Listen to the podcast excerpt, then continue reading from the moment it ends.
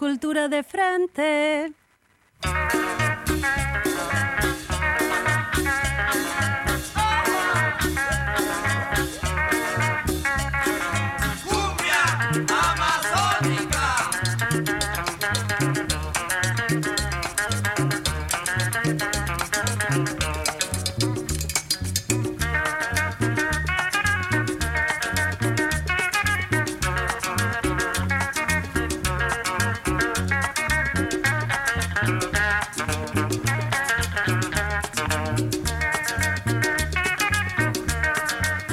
Buenas tardes a todos, a todas y a todes. Este es otro episodio de Cultura de Frente y me acompaña hoy Nadia Strier. ¿Cómo estás, Nadia?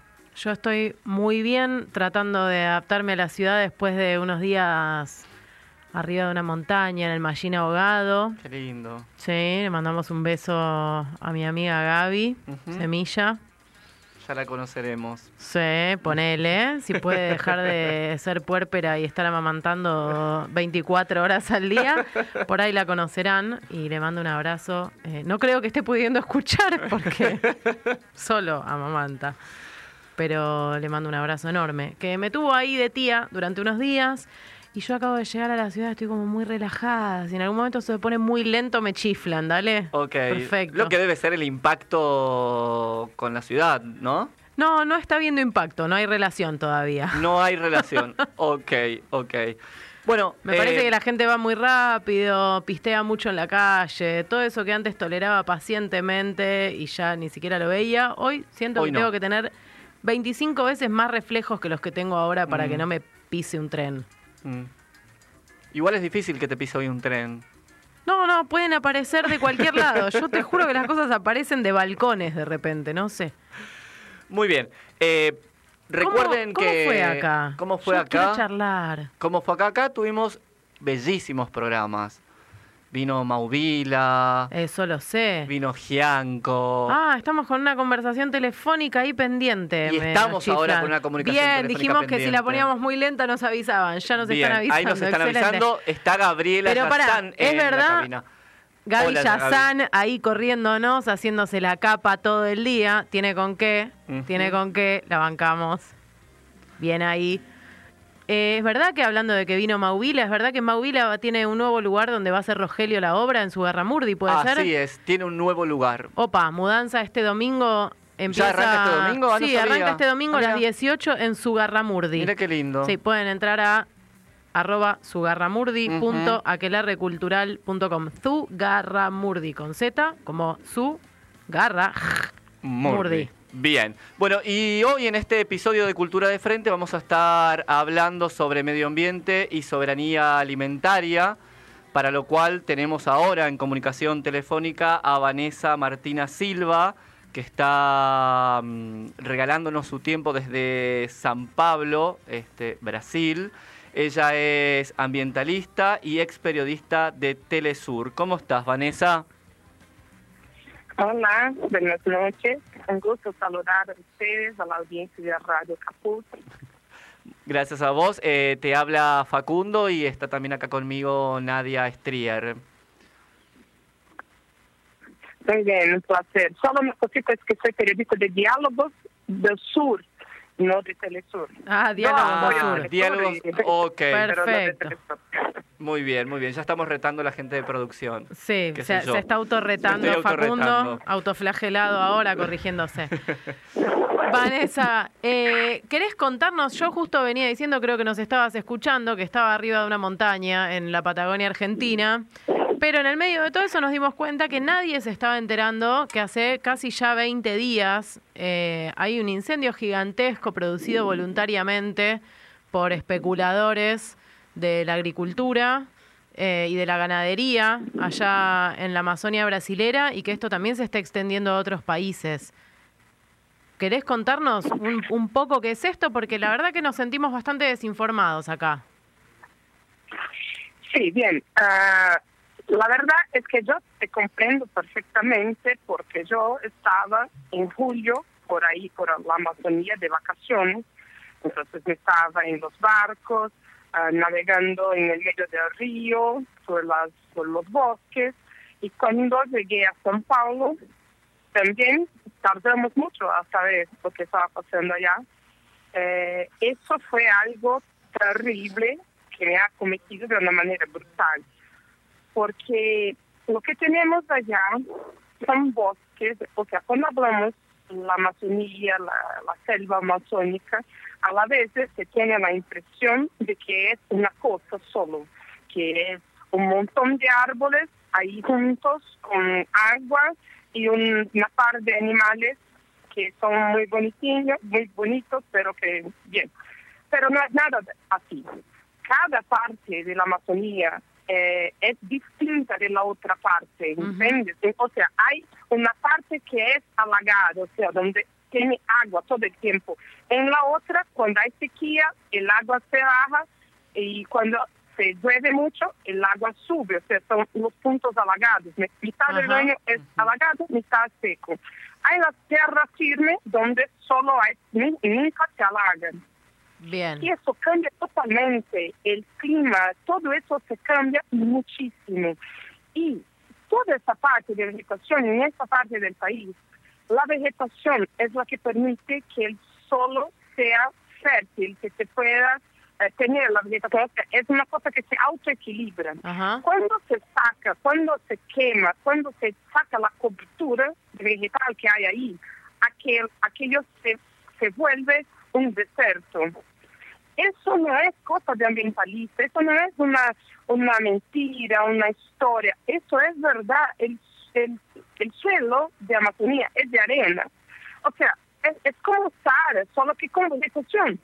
Entonces, ¿qué pasa? Esta gente quiere eh, poner ganado en la Amazonía, por eso están quemando. Quiere expandir la frontera agrícola de una parte. Tenemos el Mato Grosso, que, es un, que tiene una parte de Amazonía ahí y cerrado también. Y en Mato Grosso ya está muy avanzada la frontera agrícola, o sea, ahí solo se planta soja, hay soja por toda parte. Y para arriba de Mato Grosso está Rondônia, que ya es un estado más amazónico, y ahí es donde tenemos los peores índices de quemado. Está en Rondônia y en Pará, que es donde están avanzando. Las tierras que queman son tierras, en la mayor parte de las veces, públicas del Estado o tierras que fueron eh, concedidas a los indígenas. Entonces, queman y después con muchísima plata, porque no estamos hablando aquí de un pequeño productor, de una persona mediana, estamos hablando de gente de muchísima plata. Después de esta gente ingresa en la justicia, ingresa con acciones, con abogados, con todo, y ganan esta tierra. Esta acción llamamos de grill, grillaje de tierra. Grillaje es un término que utilizamos para eso, para una persona que saca una tierra que no tiene la propiedad, ingresa en la justicia con acciones, con documentos falsos y finalmente logra esa propiedad. Entonces, es por, por eso precisamente que están premiando este joven. ¿Cómo es la palabra que acabas de mencionar? Grillaje. Ok. Es una práctica porque se, eh, esa gente saca unos papeles nuevos, con firmas nuevas, se pone en una caja con grilos, que son, ¿cómo se dice? Un, un animalito, a ver aquí cómo se dice grilo. Ya te lo estoy y estos buscando. animales envejecen el papel y entonces el papel se queda viejo y ahí se, sí se logra la legitimidad de, de ese documento y ahí consiguen la, la tierra.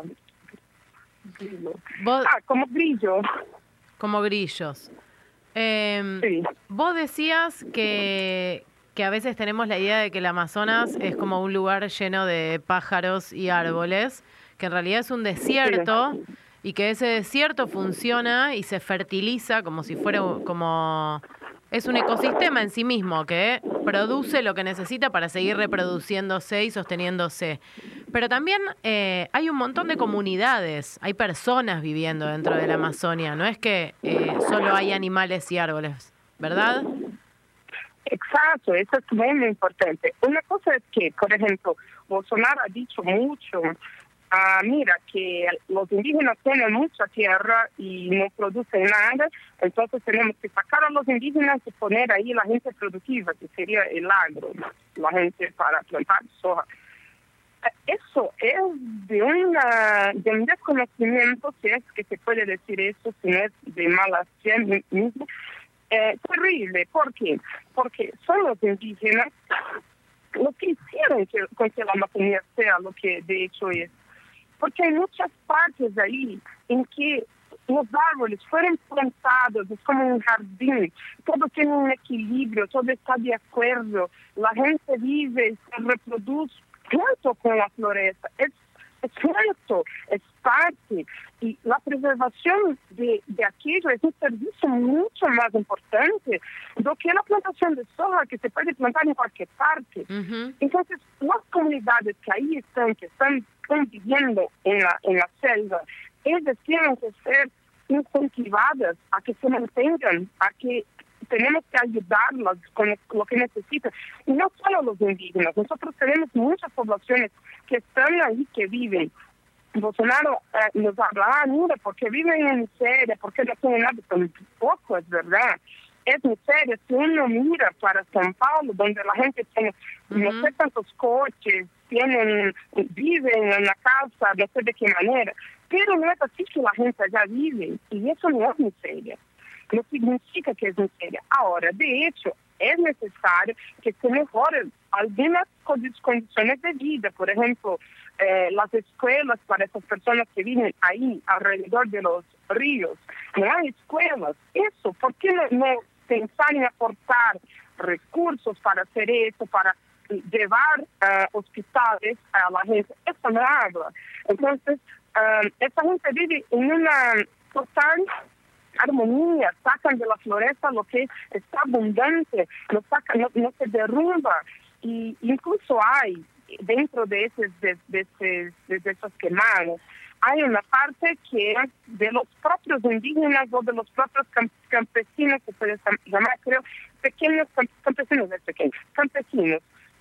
Pero ellos desmatan y queman solamente una parte. Y fíjense que esa parte que es quemada por ellos es para plantar, para que se pueda comer. O sea, plantan la yuca, plantan algún alimento solamente para, para vivir y después de eso se recupera prontamente, porque como hablaba, ellos plantan otros árboles y eso crece y ellos dejan que crezca, que tenga el tiempo. Después de siete años de uso, se abandona la tierra, las sementes que estaban ahí crecen nuevamente y cuando solamente la floresta ya está recuperados es que se vuelve a esa área para plantar nuevamente. Entonces, es una total armonía, están viviendo así desde hace siglos. Ajá. Por ahí, para que se... Sí, para que se entienda un poquito más acá, eh, por si la gente le cuesta un poco, lo que está contando Vanessa es que hay un montón de población, hay diferentes culturas, hay una cultura mucho más occidentalizada también viviendo adentro de la Amazonía brasilera, eh, y que usan la tierra para cultivar y también son recolectores y tienen otra forma de vida que Bolsonaro determina que es eh, la de la miseria, pero que no es la de la miseria si se mira desde si se mira desde afuera de esa cultura lo es porque no hay autos, porque no hay aviones, porque no hay los edificios que acostumbramos en las grandes ciudades, pero que esa propia cultura tiene una manera de relacionarse con... Hay un poco de ruido, ¿no? Sí, es un montón de ruido. Eh, tiene una manera de relacionarse que tiene que ver con el respeto a, a, la biodiversidad y usan las tierras para cultivar, pero las usan con respeto y lo conocen desde hace siglos. Y entonces esa agricultura que hacen, que es familiar, que es comunitaria, tiene respeto, vuelven a plantar y nunca es un solo cultivo, no es el monocultivo de las grandes empresas que queman hectáreas y ponen la ganadería y después dejan un terreno desierto, se retiran y queman otro nuevo como si fuera descarte. Eso es un poco lo que estás contando y en ese sentido hoy eh, vi, pero en poca profundidad, que hubo una reunión de comunidades de la Amazonía eh, que se juntaron para crear una unión para defender la tierra. ¿Es verdad esto o qué, se sabe allá de eso? Sí, los, los gobernadores de, la Amazonía están muy preocupados incluso ya han eh, solicitado a Noruega y Alemania que no saquen la plata del fondo Amazonia. Claro, Este porque Noruega ¿para y qué Dinamarca existe? dijeron, retiraron el fondo que, que tenían para ayudar a sostener la Amazonía. Exacto. ¿Y, y, y qué pasa? Este fondo es utilizado para combater el fuego, para, para la reforestación y, y también para mantener acciones ahí diversificadas. Cuando se saca este fondo, se queda sin plata para combatir el fuego. O sea, es un fondo para que no haga, para que no exista el fuego, para que no se queme la. Ajá. Pero si se, si se saca porque se está quemando, se va a quemar más porque ya no hay plata. Entonces, es así de complejo el tema. ¿Y por qué? Bolsonaro ya dijo que... ¿Cuál fue el Sí. argumento para retirar ese fondo? Entiendo que ese fondo es un fondo para realizar acciones preventivas para que no se generen incendios. Eh, ¿Cuál sería la idea de sacarlo en este momento? ¿Es porque Bolsonaro estaba destinando ese dinero a otras políticas o a otro tipo de negocios? ¿O, o por qué? Eh, no, porque porque hay un acuerdo con el gobierno brasileño de que este, este fondo existe para combatir los quemados. Pero Bolsonaro ha sacado, ah, ¿cómo se puede decir? La, re- la fiscalización, no, no se sacó, así Ajá. que no se sacó, pero se disminuyó muchísimo la punición a los desmates, a la, a la venda de madera ilegal, eh, regular, eso todo, la vigilancia, eh, se está perse- persiguiendo la gente que hace la vigilancia, de, de los organismos federales que hacen la Ah. vigilancia, fíjense. Entonces todo esto es un señal para que para que los garimperos, la gente que maneja oro, que, que saca oro de las flores de, de los bosques, esos, los latifundistas, esa gente es, es un- una señal para que ellos se queden muy a, voluntad, a, a- Claro. a la Se voluntad está- se está- para hacer Están armando un clima para que, para que los latifundistas puedan abusar de la Amazonia y las multas sean más baratas que las ganancias, digamos. Sí, exacto. No, no sé, ya no se importan con las multas. Claro. Incluso un reportaje hoy buenísimo que salió a la prensa diciendo que ellos ya no se importan con la fiscalización e incluso antes quemaban las herramientas y ahora ya no hacen más. No están, no, están- no se importan. Bien, y con ese escenario, con las denuncias de los ambientalistas de que eh, esa situación era sostenida por el gobierno mismo, entonces Noruega y Alemania dijeron, "Mi- mira, nosotros no vamos a aportar plata si el contrato, si el acuerdo no está siendo cumplido, porque el acuerdo es para no, no deforestación, para, no para quemados, ¿entiendes? Entonces sacaron la plata, está congelada. Ahora, por la otra parte, los órganos ambientales no tienen plata para... Incluso el gobierno brasileño también sacó la plata, ¿entiendes? Y- pero es, es así, sacaron porque estaban quemando, pero sin la plata van a seguir quemando, porque ya no hay fiscalización. Por eso los estados, los gobernadores de esos estados son nueve estados, son nueve estados brasileños eh, que están en la Amazonía estos nueve estados están haciendo esas reuniones, están ha- intentando lograr acuerdos, pero Bolsonaro con esta gente ha hablado qué cosas, de la necesidad, de la importancia de que se plante soja, de la importancia de que se desarrollen los bosques de una manera capitalista, o sea, de una manera Ujú. aún no es posible hacerlo de una manera capitalista sin la depredación, que es eso que quiere Francia, por Ujú. ejemplo. Macron no es un ambientalista socialista, no. Ellos están pensando en una explotación capitalista, ¿no? Sí. Ahora, lo que quiere Bolsonaro es totalmente distinto, porque no se importa para nada con el ecosistema, no se importa que Amazonía sea eh, re- eh, regulador universal del clima del planeta, eso no importa nada para él, para él no importa. Sí, pasa Lo de ser una política de acuerdo. derecha a ser una política suicida. Sí, lo que importa es que tiene acuerdos de la campaña electoral con sectores que tiene que cumplir. Pero exacto, es, es suicida, incluso porque los latifundistas que están apoyando a Bolsonaro y siempre estuvieron, ahora están con miedo, porque si eso sigue así, incluso la Unión Europea puede parar, parar de comprar los productos brasileños porque no se respeta el tema ambiental. Y eso es muy importante en Europa. Y esos latifundistas brasileños están diciendo, mira, hay que parar eso porque vamos a quedarnos sin mercado, el mercado más importante para nosotros. Entonces, Bolsonaro también está muy presionado. Ahora, es un tipo que, que es vacilante, ¿no? Entonces hace una cosa y va y, y, y tensiona hasta el último momento, después vuelve atrás y así está pero todavía se quema, ¿no? El, y te hago dos preguntas. Una es que tenemos que ir cerrando. Me gustaría que nos cuentes un poco, entiendo que es complicado, no es que podemos ir a apagar el incendio ni podemos hacer mucho desde acá, pero ¿qué podemos proponer, por lo menos a nuestra audiencia y desde la comunicación que podemos ofrecer o desde las movilizaciones que se están generando, qué podemos hacer desde acá para, para tratar de mejorar esta situación? Y por otra parte, si incluso si esto que vos decís, que Bolsonaro hace una política, tensiona hasta, que, hasta el borde y en el momento en que no puede más, entonces vuelve un poquito para atrás, si es posible volver para atrás una vez que se tiene un incendio de esta magnitud, o se puede frenar. Bien, voy a empezar por esta última.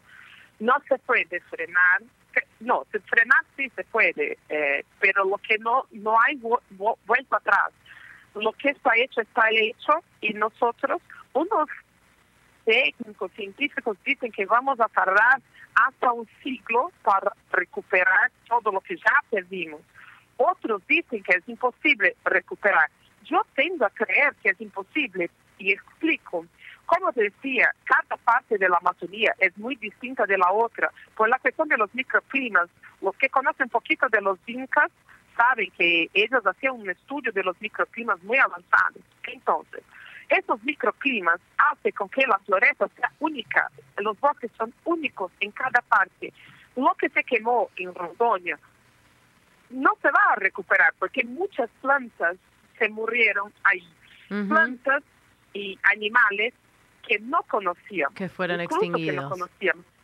Exacto, o sea, había ahí curas para males, para doenças que nosotros no conocemos, no sabemos, porque siquiera pudimos investigar.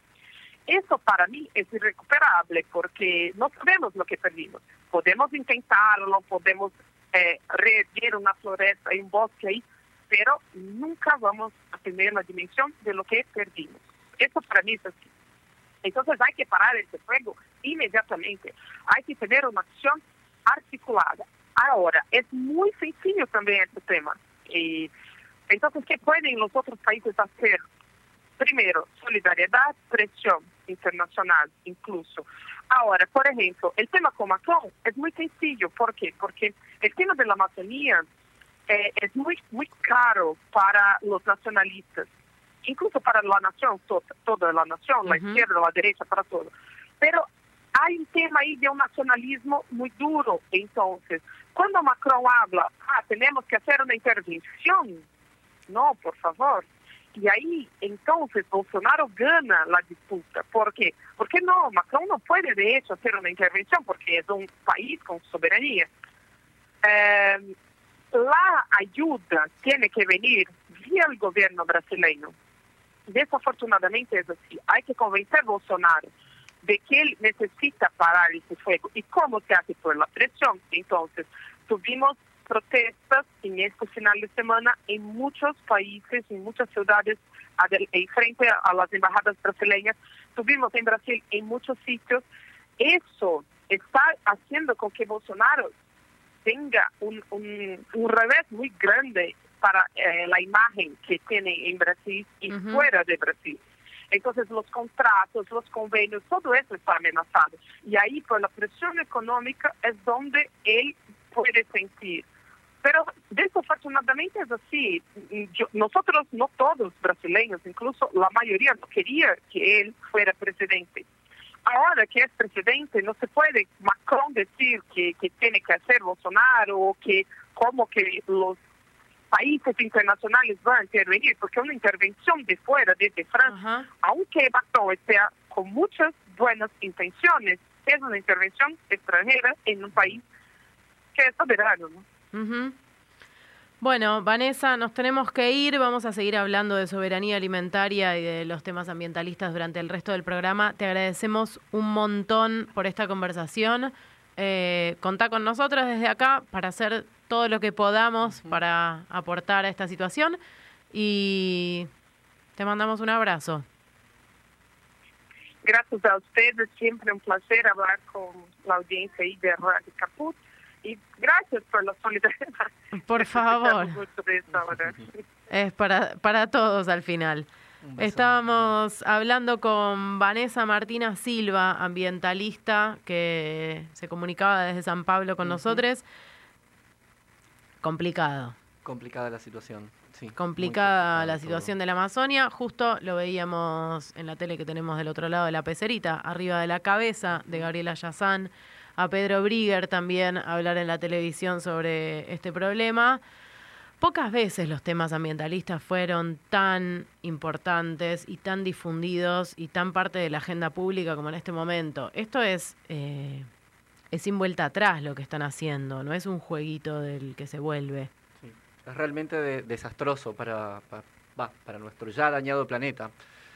Eh, ahora vamos a intentar una comunicación con Lucas Tedesco, quien es uno de los referentes de la Unión de Trabajadores de la Tierra.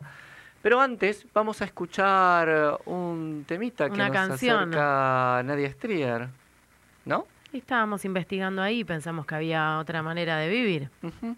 A ver, ¿qué tenemos para Cultura de escuchar? frente. Porque uma coisa é você morar, nascer, viver na favela, outra coisa é você reivindicar e usar desse lugar.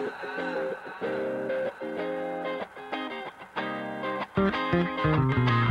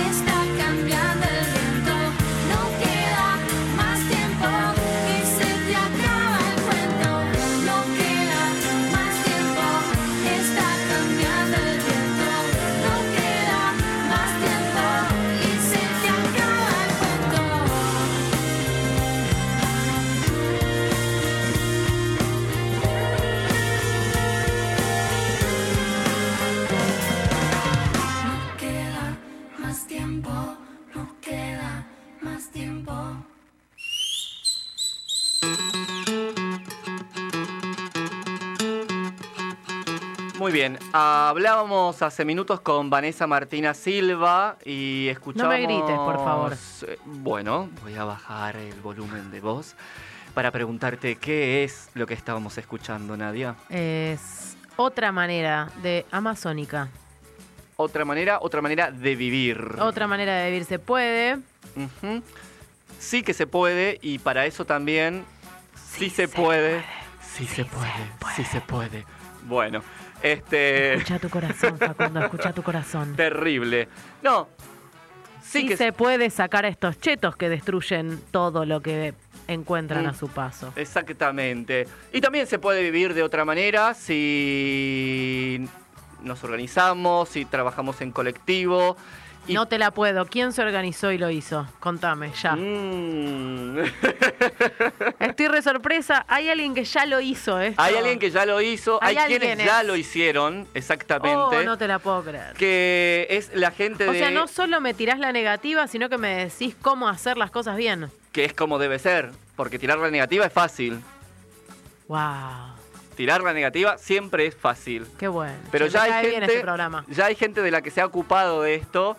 eh, y es nada más ni nada menos que la gente de la Unión de Trabajadores de la Tierra, que es una organización nacional de familias, de pequeños productores y campesinos, que se han organizado para justamente trabajar y luchar diariamente por construir otra realidad. Y para eso tenemos a Lucas Tedesco, que es uno de los referentes de la UTT, de la Unión de Trabajadores de la Tierra.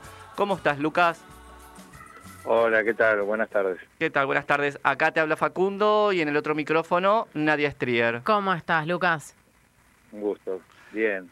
Primero quería preguntarte un poco desde qué perspectiva u óptica eh, vienen organizándose, vienen trabajando y vienen luchando desde la UTT. Bueno, eh, la UTT nace hace eh, alrededor de 10 años, Ujú, en donde empezamos a organizarnos los pequeños productores, sobre todo el cinturón hortícola de La Plata, y pequeños productores de animales de la zona de San Vicente.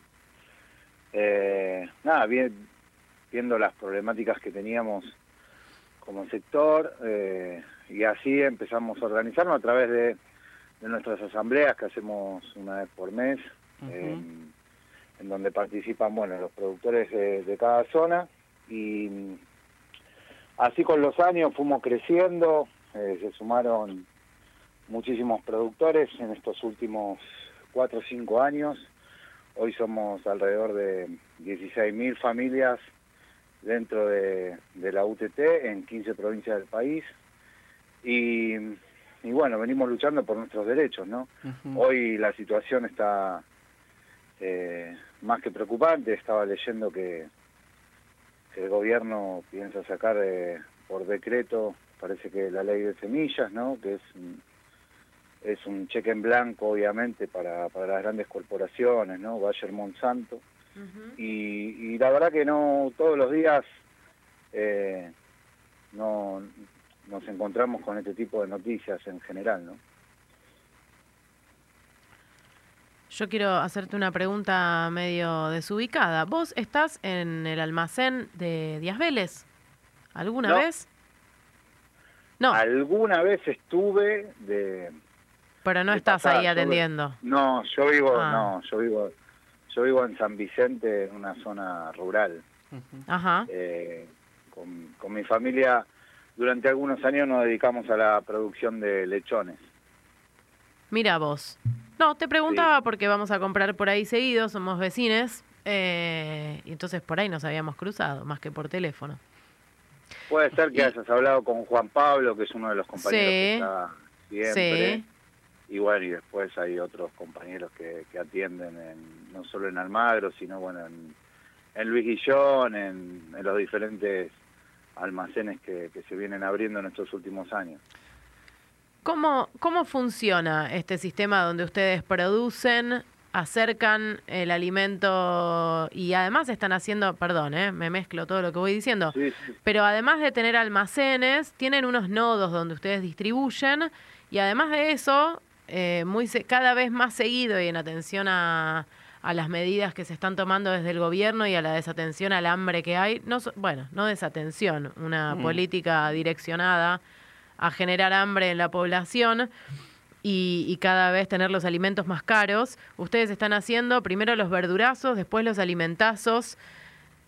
¿Cómo es todo, todo esto para ustedes? ¿Cómo lo organizan? Primero, eh, pensar pensar en que hay un sistema perverso hoy, el, el, el sistema en el que nosotros siempre decimos, eh, los productores tanto como los consumidores no somos eh, generadores de precios, ¿no? Primero por ahí. Ujú. Eh, quienes eh, concentran, obviamente, y manipulan el, el precio de nuestro trabajo son los grandes mercados concentradores, el mercado central, eh, los grandes supermercados. Y desde hace muchos años venimos pensando en la estrategia de poder, eh, de alguna manera, construir una alternativa, tanto para productores, para que podamos cobrar eh, lo que merecemos por nuestro trabajo, como para los consumidores, ¿no? que cada vez que se acercan a una góndola se encuentran con precios exorbitantes de- del alimento, cuando somos un país que produce muchísimo alimento. Eh, en ese sentido empezamos primero con lo que teníamos, porque, a ver, enfrentarse a un monstruo eh, como, como son las gran, los grandes, las grandes cadenas de supermercado, quienes manejan eh, muchísimos de los fletes intermediarios, el mercado central y todo eso en todo el país, eh, es, es una tarea, digo, de muchísimos años. Y la manera que nos pareció a nosotros para, para poner en evidencia la situación del productor fue hace algunos años ya, creo, al principio de- del gobierno de Macri, cuando hicimos eh, nuestro primer verdurazo, en donde regalamos más de 30.000 kilos de verdura, ¿no? Lo, parte de nuestra producción, que nos pagaban monedas, eh, decidimos regalarla en forma de protesta y también solidariamente con los vecinos y las vecinas que vienen pasando una situación grave, ¿no? Digo, la inflación nos afecta a todos, los tarifazos obviamente también.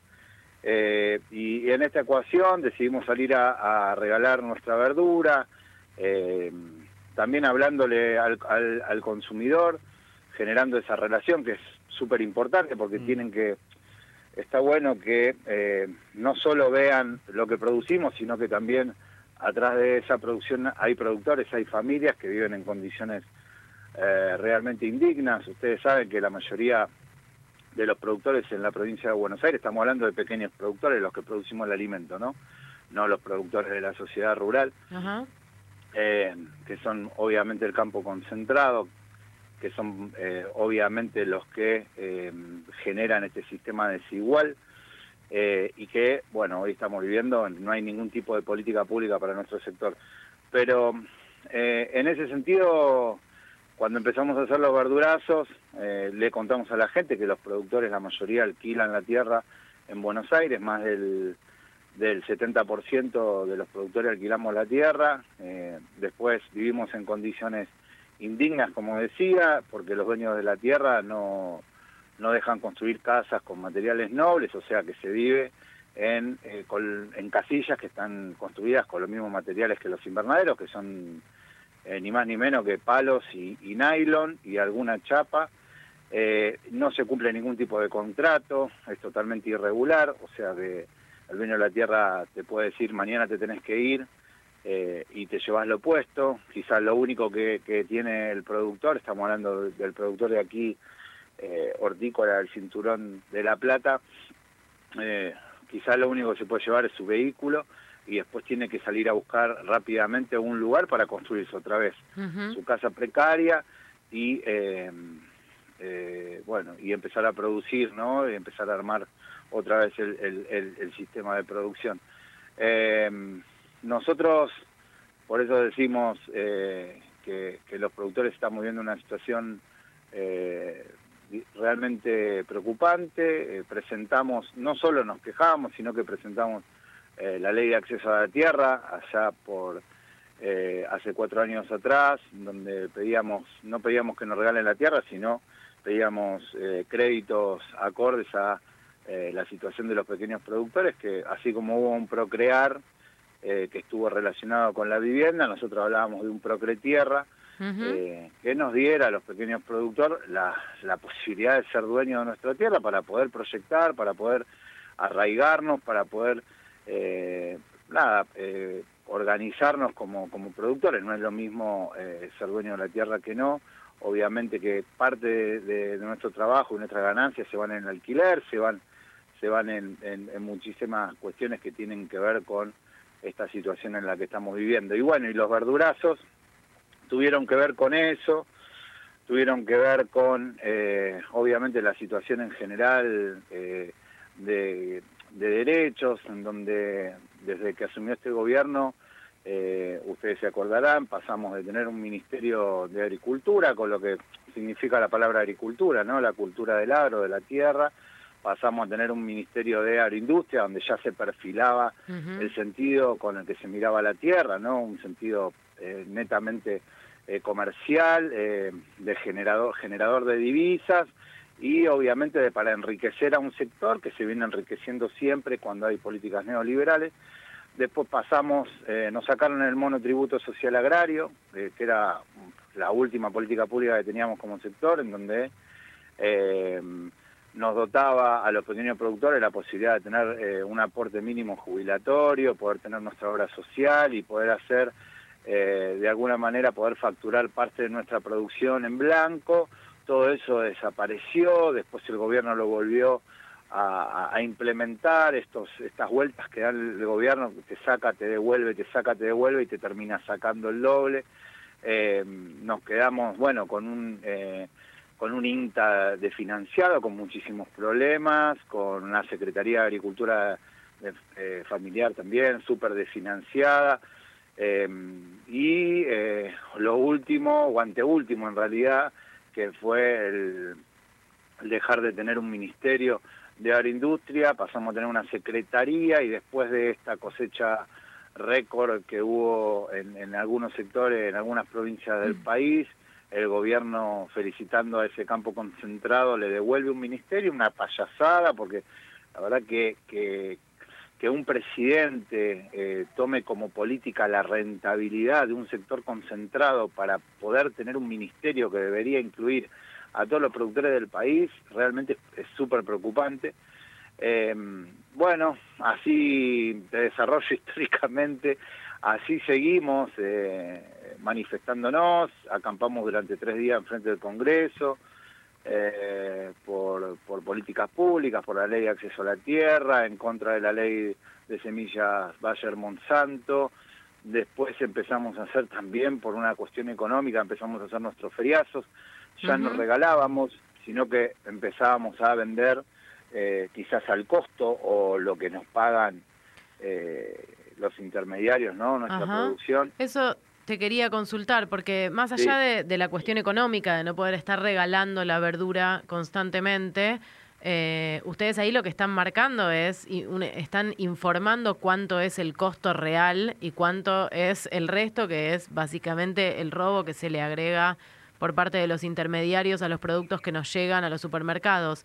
Y te quería preguntar, en relación a eso, ustedes, primero, eh, si nos podés dar algunos ejemplos básicos de cuánto se paga eh, el kilo de yerba a un productor y cuánto se vende ese mismo kilo de yerba y quién se queda con esa diferencia, que es eh, por ahí del 90% en algunos casos. Sí, a ver, eh, pasa en general con, con todas la- la- las producciones de alimentos en Argentina, en donde eh, empresas eh, y de intermediarios, que no son los que trabajan, sino son empresas que están capitalizadas hace muchísimos años, eh, entran a los, a los campos, eh, van a, la- a las zonas de producción y, y hacen una oferta. Eso en el caso de productores independientes. Después, bueno, obviamente tenés terratenientes que producen yerba, empresas que producen yerba, eh, que son también los que fijan los precios, eh, obviamente que tienen a la mayoría de, los trabajadores que, hacen la cosecha o que están en, en- la producción eh, con sueldos muy bajos, con cero posibilidad de ser dueños de su tierra, eh, y sin embargo son los que tienen, eh, si querés, la sabiduría de, la producción. A todo esto te puedes encontrar que, que a un pequeño, mediano, hablemos de mediano productor yerbatero, eh, le estén quedando alrededor de 20, a veces menos, depende de la temporada, sí, eh, pasa con la fruta, qué sé yo, en- para darte un ejemplo, en Orán la banana se paga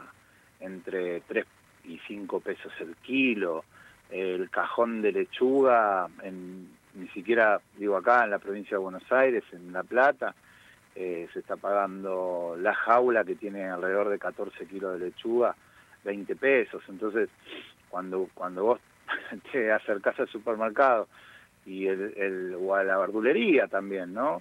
Eh, tengo atrás con que un kilo de lechuga vale 30, pongámosle como barato 25 pesos, no sé en dónde, pero eh, si buscamos precio lo podemos lo podemos encontrar y el y el kilo de banana también eh, son rosa entre los 25 y 30 mangos como barato. No sé dónde estás comprando, ¿eh? Yo creo que está más bueno. 40-50. Claro, depende, depende en dónde vivamos, ¿no? Lo que es más céntrico siempre es mucho más caro. Eh, obviamente que, que, que hay posibilidades, de- pero más allá de todo, aunque esté 50 pesos y el productor esté ganando entre 3 y 5 pesos el kilo de banana, no es, es una locura. No tiene Eh, sentido. es im- no, es imposible seguir produciendo si no hay. Por eso nosotros decimos tiene que haber un Estado, un, un, un gobierno, un Estado que regule los precios, como, como sucede en muchísimos países. Muchas veces estos gobiernos neoliberales que nos gobiernan siempre hablan de Europa, ¿no? De, de los países del primer mundo, y son países que tienen muchísimas regulaciones. Eh, y acá se hace todo lo contrario, ¿no? Se habla de que, de que ellos pueden eh, construir un capitalismo, ¿no? En serio y que nosotros por eh, la gran corrupción que tenemos como país no nunca vamos a hacerlo que y nos quieren convencer de que la culpa es nuestra cuando eh, realmente el problema es la estructura, eh, la falta de planificación en la Argentina de producción de alimentos en general. Acá no, Y que Sí. incluso si quisiéramos mirar a esos países, muchos de los alimentos que estamos consumiendo en nuestro país estarían prohibidos. Porque Sí, muchos de estos alimentos, no los que producen ustedes, pero los alimentos que producen estas grandes corporaciones, están prohibidos por la cantidad de tóxicos y toxinas varias, en realidad, más allá de los agrotóxicos, toxinas de propios hongos que contienen las plantas, que están prohibidos en la Unión Europea porque eh, son destructivos para el cuerpo humano. Y en ese sentido, también eh, estas políticas que son un negocio, de empezar a generar alimento malo para la población para poder empezar a vender un alimento bueno, que es como destruir el aire para después venderte aire en botella. Eh, también son un tema que no, no es una, lo que estamos hablando no es algo que afecta al sector de la gente que trabaja la tierra. Estamos hablando de la alimentación de todo el país, de que todas las personas que están escuchando eso, cuando comen algo y comen veneno y no se dan cuenta que la manzana que están comiendo tiene veneno, que además de las fumigaciones, incluso a todas las personas que podemos estar más o menos cerca de una situación de tener que luchar contra las fumigaciones en directo, eh, estamos hablando de que nos alimentamos y alimentamos a las nuevas generaciones con veneno, que hace 15, 20 años esto no pasaba. Y se armó sobre eso el mercado de lo orgánico, que tuvo furor y que fue carísimo. Y pasa que ahora la gente que puede empezar a acceder a consumir orgánico se volvió otra vez un privilegio. ¿Qué pasa con esto? Me parece que consumir, por ejemplo, productos de la Unión de Trabajadores de la Tierra, que es empezar a consumir sin agrotóxicos, sin caer en el mercado del orgánico, que también es un sello de garantía que se paga y que es todo un mercado en sí mismo, es una manera Sí, de entender que no hace falta ser millonario para consumir este tipo de alimentos, que son básicamente No, no, el alimento, bien puesto. No, son certificaciones que tienen que ver con, digo, a- a- vos te encontrás con un, con un mercado que es esclavizante, ¿no? Para el, para el pequeño productor, que somos los que producimos realmente el alimento en la Argentina. Eh, y, al mismo tiempo tenés otro mercado paralelo, que es ese mercado de producción de alimentos orgánicos certificados, que tienen que ver, o sea que en ningún momento hacer un análisis sí de las condiciones de trabajo o, hay algún pensamiento un poco más profundo sobre la relación del productor con la tierra, eh, eh, cómo producimos y por qué, sino que también están pensando en vender un kilo de zanahoria, no sé, 180 pesos, para porque están también atrás de gente que eh, de alguna manera está preocupada obviamente por la salud y está muy bien, pero no hay una conciencia, no se fue construyendo una conciencia en el sentido en que no es solamente la salud del consumidor, sino que también hay, está relacionado ¿no? con un sistema eh, productivo que eh, agroindustrial que, que viene arrasando y que viene contaminando no solo los alimentos, sino el agua, el aire, como vos decías. Pero bueno, eh, nosotros a nosotros nos parece que eh, en ese sentido eh, nuestra tarea como, organización de pequeños productores, como, como contaba, ¿no? que estamos hoy en 15 provincias de nuestro, de nuestro país, con diversas geografías y, y, muchísimos tipos de producciones, eh, apuntamos a eh, el acceso a la soberanía alimentaria, al acceso la de alimentos sanos, eh, a, a la posibilidad de que los pequeños productores puedan vivir dignamente. Vuelvo a decir, porque somos eh, algo eh, que, tenemos, somos realmente eh, los que generamos el, el alimento, no estamos produciendo vasos de plástico, ¿sí? O sea, eh, cualquiera de nosotros puede dejar de hacer un montón de cosas, puede dejar de, qué sé yo, de hacer miles de cosas, pero no dejar de, de comer o de tomar agua, ¿no? Y cuando nosotros decimos que somos los que producimos el alimento, por- porque es real, después el otro campo, el, el de la sociedad rural argentina, eh, lo que produce es para exportar soja, generando commodities, especulando con el dólar, eh, guardando sus producciones en, en bolsas silos. eh, y nosotros, eh, digo, sembramos, cosechamos y vendemos lo que producimos sin ningún tipo de especulación, pero estamos totalmente por fuera de cualquier reglamentación o, o- o protección, ¿no? No, no ni siquiera pedimos subsidios, sino que pedimos eh, políticas públicas, eh, como te decía antes. Reconocimiento. en un montón de- claro, que suceden en un montón de países. Y, y por eso, eh, con, pensando ¿no? en el acceso al alimento en la Argentina, eh, empezamos esto que fue empezar a comercializar nosotros mismos, eliminando esos intermediarios de alguna manera, tratando de sacar la, mayor cantidad de eslabones de, esta cadena, eh, ir directamente a eh, el consumidor, abriendo nuestros almacenes de ramos generales, como el que vos decías de Almagro, eh, bueno, en Luis Guillón, en San Vicente, eh, uno, nuestro, bueno, estamos ahí peleándola para poder finalmente abrir nuestro mayorista, el primer mayorista en Argentina eh, agroecológico en Lanús, eh, bueno, próximamente habrá uno en La Plata también, eh, y empezar a traer las producciones no solo de los pequeños productores de la provincia de Buenos Aires, sino empezar a traer también las producciones de eh, nuestros compañeros y compañeras eh, campesinos de, de todo el país que producen muchísimas variedades y sin producción, eh, sin, sin usar eh, eh, agrotóxicos, ¿no? Eh, y eso en la cultura del pequeño del pequeño productor también, como vos decías al principio, eh, siempre se, se produjo sin sin sin sin venenos, ¿no? Nos vendieron ese paquete tecnológico eh, como si fuera la única salida para para alimentarnos y en realidad lo que nos convirtieron son en esclavos obviamente de las químicas y de las semillerías que, que, bueno nos atan a un modelo productivo que nos contamina, nos envenena y se queda con gran parte de- del esfuerzo de nuestro trabajo. Pensaba, nos tenemos que ir muy rápido, pero pensaba justo en la historia de la medicina oriental, donde los médicos cobraban mientras las personas, mientras los pacientes estaban sanos, y en el momento que estaban enfermos dejaban de cobrar hasta que los volvían a sanar. Y pensar esa, desde esa lógica que es, desde el comer bien y no desde el ser esclavo de la medicina, porque es un negocio, quien te cobra el remedio te quiere enfermo, porque si no, no cobra. El mejor ejemplo es Bayer. Bayer envenenándonos y después si nos tomamos Si la- es Bayer es malo.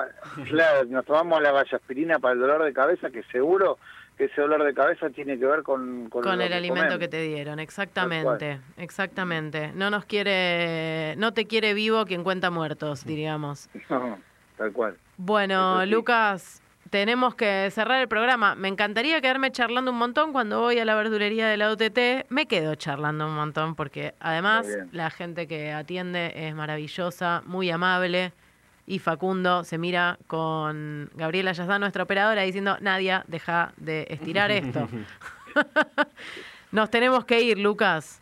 Bueno. Pero Bueno, nada, cuenten... agregar una sola cosa. Sí. Eh, el, este gobierno, eh, bueno, quiere aprobar por decreto el jueves una ley de semillas, obviamente que sigue apuntando a la extranjerización de la tierra, a la manipulación de los alimentos, y ustedes saben, el que es dueño de la semilla es dueño de, eh, del alimento, ¿no? Eh, obviamente que estamos en contra de ese modelo y vamos a estar eh, movilizándonos y manifestándonos eh, en estos días y bueno, le pedimos el apoyo como siempre hacen ustedes los, los medios alternativos que bueno, que nos den la voz para llegar a, a la mayor cantidad de hogares y que esta, este decreto no, no se produzca. Bueno, ahí estaremos para acompañar. Vamos a compartirlo también en las redes, así que después les vamos a pedir que nos manden algo ahí para compartir. Si quieren verlo en las redes de Radio Caput o de Cultura de Frente, pueden tener eso. Y Lucas, cuando quieras, te esperamos acá en el piso un día para matear y Bien. seguir charlando. Dale. Muy bien. Bueno, muchas gracias. ¿eh? Un Gracias abrazo grande. Un abrazo. Estábamos hablando con Lucas Tedesco de la Unión de Trabajadores de la Tierra y se nos recontra pasó Se nos la hora. contrapasó. Muy interesante. Yo justo vengo de tomar una cerveza con un amigo que me decía, che, pero ¿cómo hago para comer mejor? ¿Pero cómo hago? ¿Dónde están esos locales? Bueno, quienes no sabían ahora tienen un poco más de información. Es muy fácil comer bien y comer sano. Es muy fácil esquivar el veneno y la producción explotadora de personas, del ambiente, de animales y de todo lo que tenemos alrededor. Y la solución es colectiva y es informando. Así es. Bueno, nos tenemos que ir, nos vamos, pero ustedes quédense escuchando retazos acá por Radio Caput. Hasta el próximo martes, Nadia. Adiós, adiós. Nos vamos con Bosque Encantado de Mariano Díaz. Ay, en lindo. vivo en Guaraguara con Muma Casares y Juan Un Árbol Spinelli. Adiós. Un besito. Muma Casares, un árbol. Dos de mis personas favoritas del mundo.